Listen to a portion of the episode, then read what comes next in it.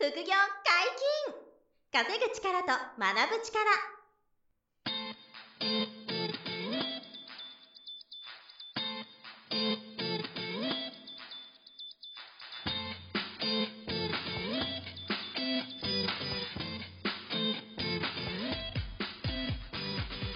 この番組は稼げるようになりたいを叶える副業アカデミーの提供でお送りいたします。副業アカデミーはあなたが副業で稼げる状態になることにコミットしたスクール初級コースから上級コースまでさまざまなジャンルの副業ノウハウを学んでいただけます詳しくは副業アカデミーで検索くださいこんにちは、小林正宏です。山本博史です。よろしくお願いします。はい、よろしくお願いします。いや、コロナウイルスが、すごいですね。ねもう、想像をはるかに超える、ちょっと影響が出てますね。はいはいはいまさかここまでね、なるとは思ってもなかったんですけどね。恐ろしいですね。はい。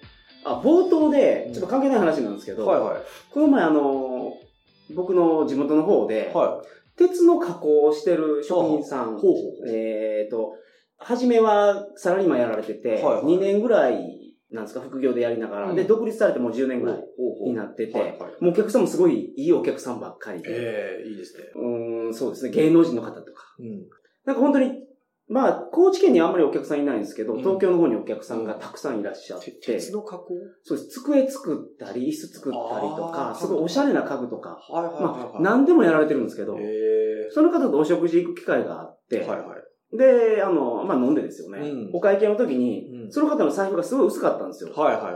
ほんで、なんか、あの、あ、すごいレシート整理されてますねって言うと、うん、何言ってるんですか？あの、副業のラジオ聞いてますよって言われて。マジで？そうなんですよ。で、すごいお聞きしてますっていう話になって本当です、かそれなんですよって言ってですよね。で、初めは、うんあのーその、財布の話聞いた時に、うん。なんじゃそりゃと思ってたらしいんですよ。そんなバカなって思ってたらしいんですけど、その、振り返って全部聞いてくれてたらしいんですけど、はで小林さんがその成功するためのステップとか、はいいろんなお話をされてるじゃないい。ですか。はい。あれがいちいちうん自分が過去に経験したことと全く一緒やと。なんですと？素晴らしい。で、すごい。あのーで言ってることがうん全部自分が経験したことと一緒なんで、ええ嬉しい。うんこの財布のことも、どうやら本当なんじゃないかとうん、信じてくれたんだ。言って、ええあの、これ、今度、あの、小林さんと収録しますからって言ったら、あの、写真撮らせてもらったんですけど、いや、すごい。あの、これを初めて聞く人もね。そうなんですよああ、やってる。ちゃんとこれ、ちゃんとやっってる、すごい。ほんで、あの、の、小銭入ってるんですかって言ったら、小銭も全部入ってなくてですね。そうすごい。あの、小林さんが、お財布の話、ね。お財布の話をした時のやつをそのままやってた。すごい。さすが行動に移す人は違いますね。あの、今ちょっとね、見てないけど、1万円札とね、5000円札と1000円札をきれいに折って、はい1億円札とはい500万円札と100万円札にするっていうのを今やってくれてる、ね、写真を今見せてくれたんですけど。そうなんですよ。すごい。この偶然、このフィードバックをもらって、今これ小林さんに話したいなと思って。えー嬉しい。聞いてくれてるんですね。はで、やっぱりその、その方もすごい成功されてますけど、今、うん独立して、自自宅の工房で。すごくうお仕事もずっといっぱいあるっていう方が、やっぱりその、成功するためのステップとかは、もう小林さんの言う通りやと。えー。小林さんにもよろしくお伝えくださいと。いや、嬉しいですね。来てほしいですね、いつかね、ゲストで。嬉しいわ。もうそれだけでちょっともう、ポッドキャストやっててよかったなって、今思いました。ありがとうございます。すいません、歌さんありがとうございました。すいません、全然関係ない話でしたけど、はい今日は何の話をしましょ今日は、あの、はいさっきのコロナの話少し。心配ですって話したんですけど、このコロナ不況の今、はい。株式投資について考えてみようっていうことでお話ししたいなと。なるほど。これは、あの、賛否両論あるかなと思ったんですけどね。はいちょっと悩んだんですけどね。うんやっぱりこれ、ポッドキャスト聞いてくれてるような、はいあの、まあ、意識高い 人っていうんですか、この成長意欲が強い皆さんなんで、はい。ぜひちょっと知っといてほしいなと思ってて、うんまあ、何かっていうと、あのもう、この収録してる時点ですと、軒並み株価がもう大暴落してるわけですすよ。ごいですね。本当ね、あの、リーマンショックの時以上なんじゃないかなぐらいの暴落っぷりで、日経平均はもちろん、はいまあ個別銘柄も軒並み下げまくってて、はいはいはいはい。もうあの、最初はなんか旅行代理店とか、はいホテルとか、そういう上場企業が、行くかなと思ってたんですけど、はい。もちろんそこは下がってるんですけども、全然それ関係なく、そうですね。どの業種もみんな今はい。一緒にボーンと下がってるということがまああって、で、これはまあ、その、コントロールできないというか、しょうがないと思うんですよね。で、その時に、あの、僕の周りの人に、こう、投資の話とかしてても、はい。あの、株式銘柄を、そのうん、買ってる人がね、うん。すごく多くて、はいはい。要は買いポジション。買いポジションって上がる方にかけてる、そうそう、上がる。と思って、今が安いと思って買ってると。買ってる。はい。で、上がっていくっていうことうんに、やっぱり、あの、ポジションを取ってる人がすごく多くて、はい。で、ここまで下がったから、うんもう底値でしょ。って言って買う。で、そこで下がっちゃって、はい。いよいよ底値でしょっつってまた買っていくっていう、この、地獄難品状態に。地獄難品を、本当絵に描いたようにやっちゃってるケースも正直多くて、はい。で、うわーと思って、まあ人によってはその、まあ僕の知り合いではいないですけどね、はい本当に全財産なくしちゃうみたいなうんこともネット上ではこう出てたりとか、まあ FX もそうなんですけどね。はいはいはいはい。で、もう株式投資についてはちょっと改めてあの、考えなきゃなっていうふうに思ってて、うん。で、というのも、あの、僕はもうね、2月の12日に、まあこれちょっとあの、ツイートしたり、コラムしちゃってるんですけど、はい。あの、もう個別銘柄でね、空売りのエントリー入れてるんですよ。はいはいはい。で、空売りって何かっていう改めて説明すると、さっきのあの、さ上がると思ったら買うっていうのがありますよね。はいはい。で、上昇すると儲かって、下がると損しますね。はい。これがいわゆる普通の株の購買いなんですけど、はい。空売りっていうのは、あの、先に売れるんですよね。うんで、えっと、まあ、考え方としてはね、ざっくり簡単に説明すると、証券会社から、はいまあ、株を借りられて、はい。で、その株を先に売らせてくれると。うん。で、一応原則のルールとしては半年後までには、はい半年以内に買い戻すと。はいはい。いうことができる取引があって、で、空売りした銘柄が下がると儲かる。はい。え上がると損する。うん。なので要は買いポジションの真逆のことができると。ねはいはいはい。なんで、株式投資っていうのは、いい時も悪い時もう、ん収益も取れるし、はい間違えれば損するんですけど、うんまあ、こういう、まあ、仕組みの中で、はい。えー2月のもう12日に、うんあの、とある銘柄にボコーンともう空売りを入れてたんですよね。はいはいはいで、これはなんでかっていうと、一つは、あの、勉強してて、うん。あのうちあの、去年ね、山下圭君も、ポートキャスト来てもらいましたけど、はいあの、山下圭君のトレードのテクニカルのぶ根拠があって、うんテクニック根拠で条件が3つ以上重なったら、買ったり空売りしたりするんですけど、はいはいまあ、その銘柄が、あの、綺麗に条件が3つ以上、まあ、4なるほどつ揃ってて、はいはい。で、あ、これ売れるなと。うん。で、思った時に、日経平均がまだ2万3000円台で、はい。で、えっ、と、あ、日経もちょうど、この前のね、高値って言うんですけど、まあ、とある水準まで来てたから、はいまあ、下がっていく傾向にあるかな、なるほど。ということと、はいあとは、まあ、コロナだしっていうことで、そこで僕、ボーンとちょっと大きめに売っといたんですよね。はいうんで、今も持ってるんですよね。はいはいはい。で、えっと、まあ、この収録してる時点でもう1ヶ月以上、あの、持ってるんですけど、うんもう、かなりの大きな利益が、はい。そこで出てくれていて、はいはいこれはちょっと不謹慎かもしれないんですけど、うん実際にそこで、えっと、空売りエントリーしてる人っていうのがいて、うん。まあ僕とか山下圭君はいも株の先生も、まあ僕のレベルじゃないぐらいの額で、なるほど。あの、日経平均を空売りしてるんですけど、はいはいはいまあそういう売りが取れてるから、うんあの、この副業大変なんですけど、はいやっぱりその自分の資産増えてるんですよ。うんもうすごい額でね。だから、確にはいはいはい。これを、うんその、やっぱり、えー知ってて、うん勉強して、うんあの、取れる範囲のリスクだけでいいんですけど、はい。あの、その範囲で、あの、エントリー、空売りエントリーできてる人と、はいはい。そうじゃない人でもう全然違うなと。うん。もうやっぱ、り、あの、この、ぜ皆さんが不安じゃないですか、はいコロナで。うんどこまで行くんだろうって不安の中でも、自分の資産は増えてるんですよね。はいだからやっぱり精神的、経済的な、うんこの安定っていうんですか、安心感とかが、うんやっぱりあって、はい。、で、目の前のその心配とか危機にも、うんあの、最善を尽くそうって思えてると。なるほど。すごいこう、今、あの、なんていうんですか、まあ大変な時なんであんまり言えないんですけど、はいすごくこう、落ち着いて、はいはいはいはい。今を生きていると いうことがあって、はい。まあ、その株式投資っていうと、やっぱり株が上がると思って、あの、投資するっていうのが、まあ、スタンダードなやり方だと思うんで、一般的にはね。うん。こちらでですね、うんあの、いろいろ勉強させていただきますから。ねえ、僕はあの、そうです、塩漬け王やったんですよ。塩漬け王。前も言いましたけど。株塩漬け王ですよね。だ いそう、ぶ使っちゃってる。る。そう。もうけど、使ってたのも、うんもうちゃんと損切りをして、うん。全部その、偉い。生産っていうんですか生産、そう、まあ、あの、損失確定ですよね。損失確定させて、損はもう受け入れて、うん。そこからどうなるのかと。あの、自分の負けを認めて。まさにそうですね。それがなかなか、ここはけどまずハードルが高いやでかい。そこは辛いですからはね。うんで、やっぱ FX も株式投資うんもおっしゃってましたけど、うんちゃんとルールを決めてやらないと、うん心がそ崩れちゃうと。う。これ前もね、出ましたよはいはいね。そうそうそう。ルールがないからおかしくなったり、はいもっといけるとかね。まだ大丈夫ってな。っほんで、て、パニックになって一番損してしまうっていうのが、なんか、典型的な。そうそう、人間の心はやっぱ弱いですから。弱いですから。でもそういう風になっちゃうんでね、本当に。いや、そうですよね。気をつけないと本当にそういう心にすぐなっちゃうから。はいもうで、ちゃんとルールを決めて、はい。えっと、まあ、このレベルになったらう、ん。もう売る。このレベルになったら買うっていうのをちゃんと決め決て、めて。やってて、やっぱコロナ不況が来ると思ってたからう、ん。空売りっていうのを、うん。まあ、チャレンジしてみたんですよ。素晴らしい。初めて。そうですね。はもう空売りはもうほぼ初みたいな。はいはいはいすごい。素晴らしい。すごいな。うんポッドキャストで山本さんも変わりましたね。そうですね。塩漬けをから、塩漬け王かはら空売りできるトレードになりました。すごい。柔軟に対応。まあ僕の場合は本当に、あの、証券会社に預けてるの50万円だけなんで、はいはいはい。その範囲の中でやってるだけなんで、いや、ままああ全然なくなってもい。いいとなくなってもいいってね。そいうの気持ちでやってますけあそれもど、強い。最後はなくなっても大丈夫って思いながはいはら、でも勉強して、ルールも決めて、やるやっていくね。はいこの、なんかそうするとなんか二重三重に精神的な、こう、なんですか。そうですねあ安心材料があるからいいですよね。プラスその副業アカデミーの生徒さんは、はいそのチャート見ながら、そそのテクニカルで、まあそのこういうなったらこうなるっていうのが、うんまあ大衆心理ですから、そうです僕はそれはもう全然知らないですけう。ど、そうですね。それなしで、横田さんそれ習ってないですからね。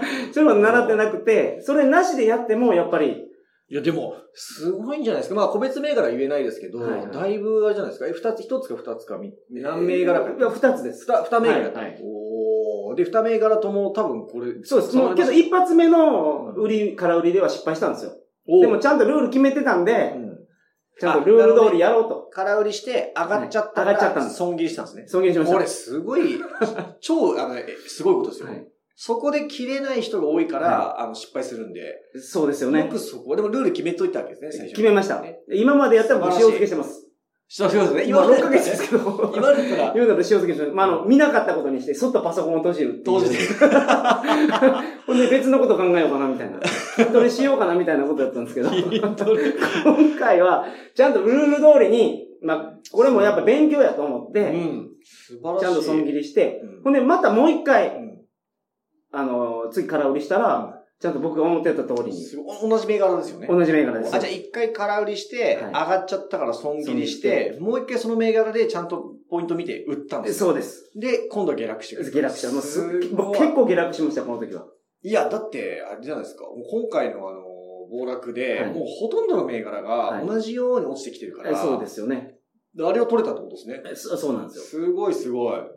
いや、おかげで。いや、でもすごい、それはね、すごい成長ですね。いやほんまにそう思います空売りを山本さんがやるようになっぱりだからそうなんですよ。そこにあのテクニックとはか根拠がさらに入ればね、なおいいですよね。うあそうですよね。今後やっぱそこもやっぱ勉強していかないそうそう。といけないですけどそれはあの、僕らのあの営業としてはね、い山本さんにご入会くださいってね。それは冗談としても、でもあの、いいのは、はい。あの、ルールを決めておいたっていうのがいいですね。はいその、いいところも悪いところも、はい。あの、その損を確定しなきゃいけない。うん。読みと逆言っちゃったら、ここで損切りとか、はいはい読み通り言ってもね、ここで利益確定っていうのを決めて、それ通りやるっていうことが、山本さんの場合、その、多分過去に、うちの株のあの、山下先生とかね、はいはい。野田先生、FX の先生もはいはい。話聞いてくれてるから、はい。そのルールがいかに大事かじゃあ本当に痛感しました。分かってくれてたから、それで多分今回のもね、うまくできたんじゃないかなと。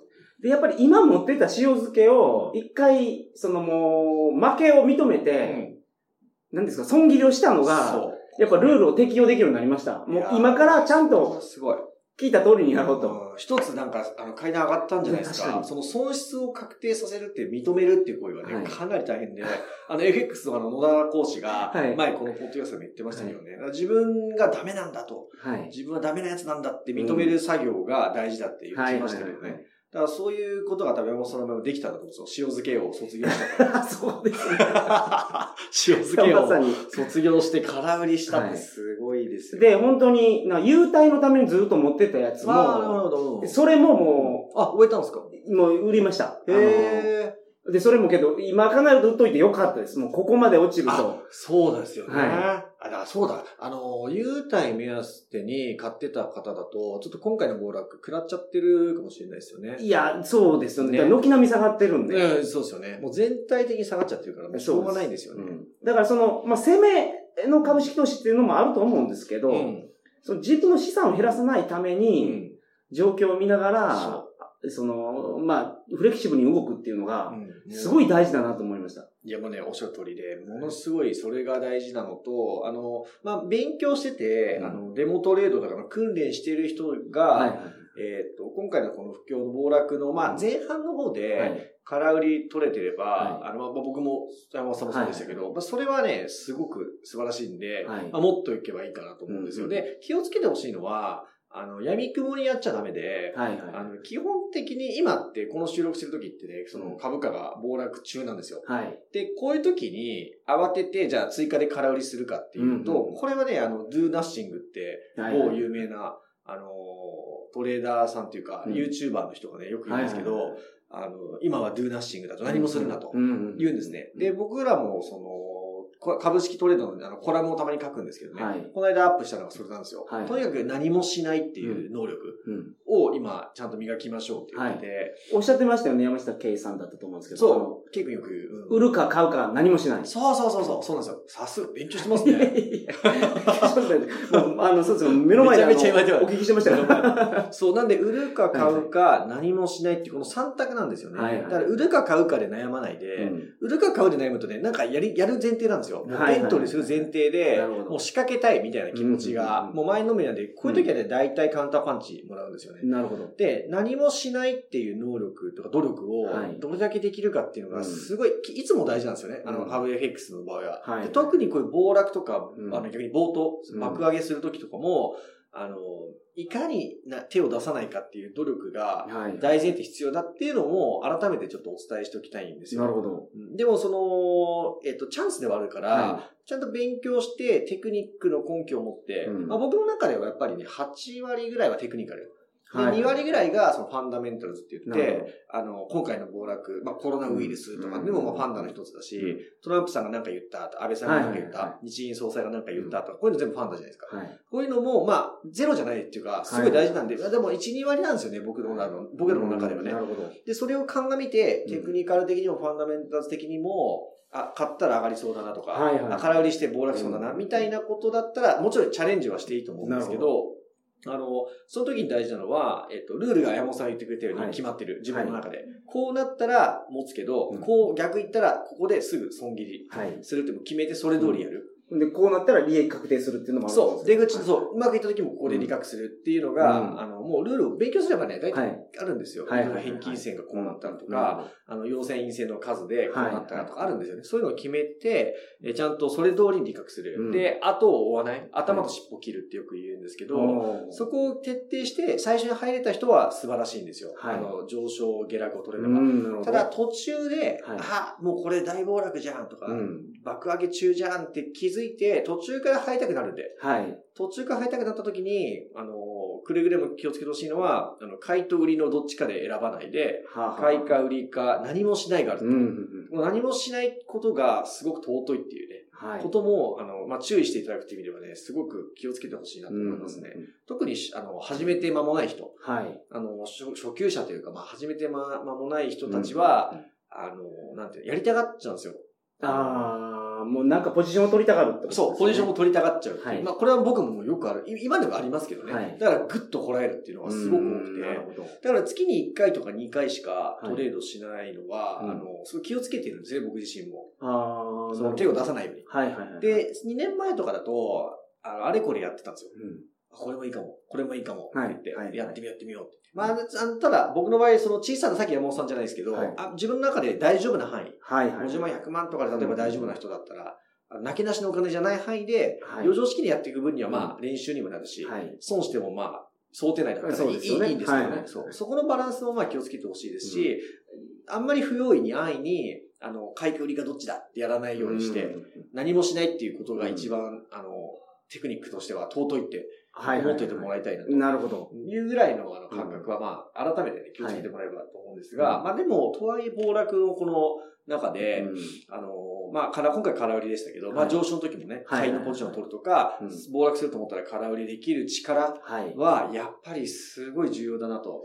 ちょっとこれもあんまり悲観的ですけど、このコロナウイルスの問題が、まあ、いずれ、はい。しあの、し収束するというか、まあ、うん。毎年のなんかインフルエンザみたいなことになってくるのかもしれないんですけどね。はいで、免疫力強くしとけば大丈夫みたいな。で、あとはまあ、ワクチンとか、とかがいずれ出てくれば、まあ、いずれ出てくるとは思いますけどね。はい。そしたらまあ、どんなにかかっても1、2年で、うんあの、まあ、収束するか、早ければね、すぐ終わるかもしれないですけど、はいまあ、それはいいとしても、あの、今後もまた次のウイルスが、もしかしたらまた生まれるとか、あの、なんかこう災害はい。があるとか、あの、どこか大きなあの銀行が破綻するとか、うん。そういうことって今後も、あの、必ず起こってくると思まあ、うんですよ。そうですよね。はい。大きな事件。うん。そういう時ってやっぱり株価は、あの、落ちやすいじゃなですか。はいいはいはい。だから、で、ば暴落した後に爆上げするんですよ。はい。でその流れが、まあ基本的にこう繰り返されるので、はい。そこを冷静にこうトレーダー目線で、下落も上昇もう取っていけるようなスキルとか考察力。をあの身につけておくってはいいうことに、やっぱり無駄はないかなとうん。思ってるし、あの、副業でできますから、はいその本業は一生懸命頑張ってまあ、、そうですよね。そう、そのはい収入の中でちゃんと生活して貯金しながら、うん。勉強は勉強で株をちゃんとやったり、まあ、はい外国為替やったり。っていうことが、あの、副業で勉強していれば、うんやっぱり中長期的に、あの、なんていうんですか、強い人になれるというか、でそうですよね。そのはい、ま、ま、大切な人も守れる人にはい。なれると思うんでね、うん。やっぱりトレードってイメージそんなに良くないと思うんですけど、まだはい。怖いっていう人が多いじゃないですか。だからもちろんそういうリスクもあるんで、はい。あの、怖いものだと思うんですけど、うん。まあ、今回改めて思いましたね。やっててよかったなって。はいはいはいもう全然違いますからね、このスキルがあるかないかで。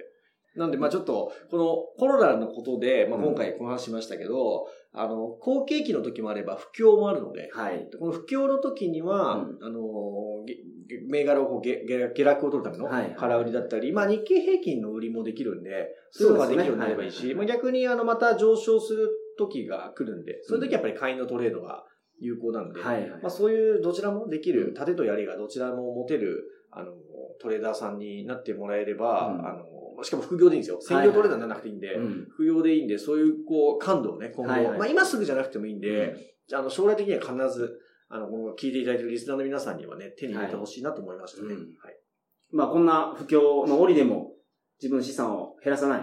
もしかしたら増やせるっていうことが、まあ、勉強によってできるかもしれないので。そういうことですね。まあ、あの、よければ、山下圭君の本が出てるんで、はいはいはいまあ、一冊1500円ぐらいなんでね、皆さん、はいはいはい株やったことない人はまず読んでみてもらえたら。そうですね。はいいや、まずこれ出ていただいてるんで、まあ、それあ、そうそう、そうだ。それまず聞いていただいて。そうだ、ケイ君が出てるポッドキャストを聞いてもらって、はいはいはいで、いいなと、面白いなと思ったらね、ちょっと本から読んでもらえば安いですから、そうですねはいぜひね、勉強してみてほしいなと思います。副業解禁、稼ぐ力と学ぶ力、そろそろお別れのお時間です。お相手は小林正宏と、山本博史でした。それではまた来週。さよなら。さよなら。